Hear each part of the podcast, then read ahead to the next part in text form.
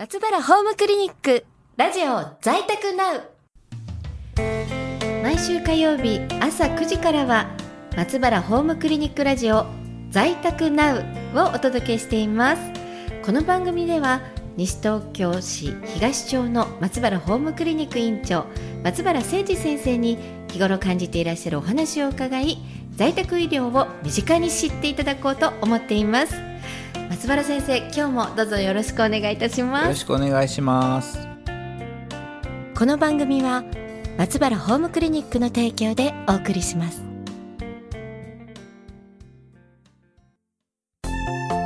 えー、前回はですねその多職種連携についてですね、はい、まあその総論というか、はい、まあ、こういうイメージですよっていうふうにお話はしたんですけれど、はい、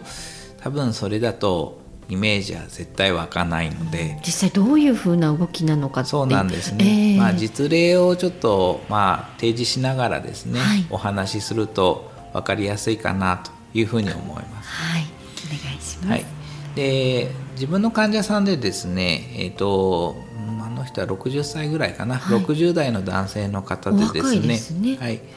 えー、先日お話しした ALS という患者さんがいらっしゃるんです、はい、ALS の患者さんが。はい、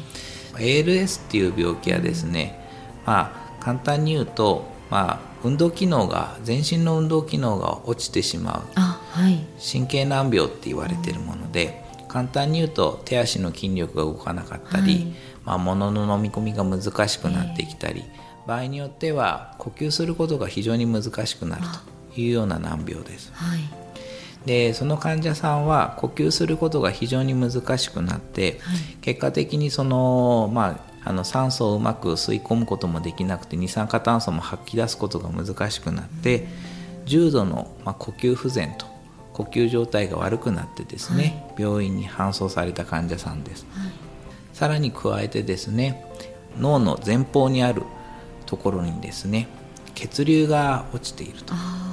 いうことなので、物事の学習も難しいだろうというような、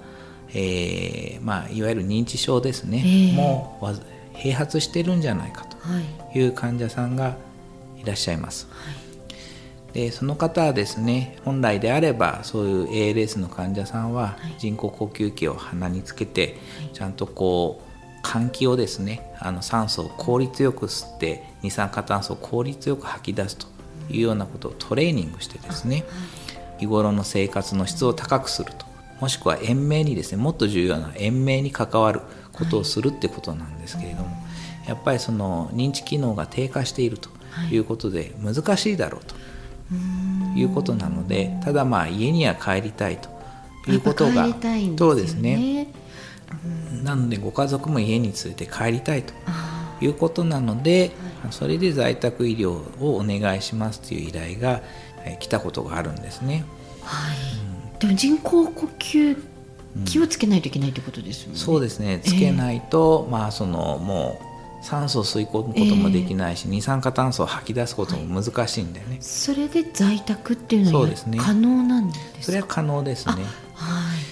前提はただ、えーとまあ、延命を目的とするんだったらば、はい、まあ、そのそういったものを装置を人工呼吸器を装着した時にちゃんとできていること、ちょっと違ったりすると大変なことになりますよね、ね、呼吸ですもんね。そうですね。えー、マスターできないような場合今回のケースですね、はい、そういった場合は例えば認知症があればもうマスターすることも難しいということになるとどうしますか？ってご家族にご本人に説いたところ、えー、まあ、家がいいということで、はい、ただそれだったら家で見てくれる先生が必要だということで、はい、訪問治療の依頼があった患者さんがいるんですね。まあ、病院に行って、まあ、カンファレンスするんですよ。その病院の先生とね、はい、あとはまあ支える看護師さんたちと、はい、そうするとやっぱりなかなか厳しいねっていう話になって帰ってくるんですけれども、えーはい、ただですね、あのまあ、実はですねその病院のカンファレンスででもですねまあ、なんとかやっぱりそうは言っても急性期病院では難しいって言われたけれど家で人工呼吸器ちゃんとつけれないのかなっていうふうに、えー、実は虎視眈々と思ってたんですね。はい、うん、だって若いじゃないですか60代なんて。そうですよね、うん、こそれで終わらせるわけにはいかないなっていうのが僕の本音としてあって、じゃあまず帰ったらちゃんと人工呼吸器をまあ自分のねあの、まあ、慕ってる、まあ、看護師さんとかあとはそこのチームの理学療法士とかそういう人たちがうまく関わって、はい、生活の質を延命もそうだし生活の質も良くしようという気持ちが結構あったんですよ。まずは松原先生の熱い気持ちが動いたって感じですよね。それはそうですよね。が連携に関わってそれはそうですよね。それ重要ですよ。そしてですね。また頼んだところの看護師さんもですねすごく熱意のあるところ、まあ、なんですよね自分が頼むところって。ありがたいですね。そうするとですね、はい、帰って1週間ぐらいしか持たないだろうって言われたのがですね戻ったらですね2週間ぐらいでですね人工呼吸器の装着ですねマスターしちゃってですね 結構難しいんですよ。ブワーってこう空気が入ってきてブワーって空気出てくるから、えー、自分もつけたことあるんですけど結構大変なんですけども慣れるの目に空気がブワーって入ってきちゃったりね、えー、マスクで口を覆うんですけどそれでブワーって早期されると目がですねシューってきたりしてですね結構難しいんですけど。先生もチャレンジされてる。チャレンジしました。だけど、えー2週間ぐらいでですねマスターしてですね外出もですねされるようになってですね。人工呼吸器つけたまま外出ができるんですね。車椅子の後ろの方にですね、えー、あの人工呼吸器を置いてですね、はい、外出されてるんですね。えでもねなんかその診断はそんなこともできないような感じの診断でしたもんね。そうなんですね。えー、すごい。そこをやっぱり何とかしたいっていう思いがね、で結構ですね奥さんがですね、はい、旦那さん大好きなんですよ。それ大事ですよね。やっぱそばに行ってもらいたいとか。そうなんですよ。そうなんですよ。なのでもう本当にそばにいてもらいたい。なんとかできることは全てやりたいっていう奥さんだったんで、やっぱりこうその気持ちにですね、はい、背中を押されるって当たり前じゃないですか。そうですね。ね。で、そうすごいなんか人間って必要とされる気持ちってすごい大切ですよね。そういった意味では先生も本当に患者さんからすごい必要とされてる。だからその気持ちが動く。奥さん奥さんでご本人がもうそばにいるのが必要、まあ、ご本人様もそうだと思うんですけど。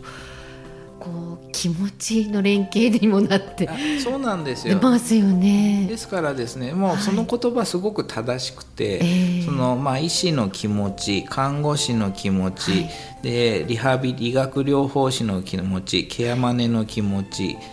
ヘルパーさんの気持ちその気持ちの連携が多職種連携で肝になるんじゃないかなっていうのは本当に思いますね。うん、本当ですね、うんじゃあ見ましょう治療しましょうっていうだけじゃやっぱり在宅医療ってない？違いますもんね。ちょっと違いますねそれはね。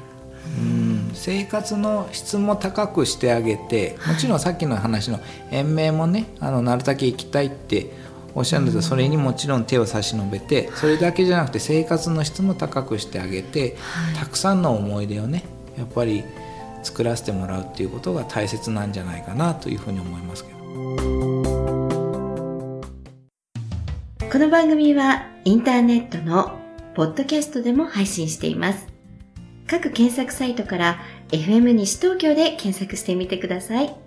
松原先生、今日はありがとうございました。次回もどうぞお楽しみに。この番組は松原ホームクリニックの提供でお送りしました。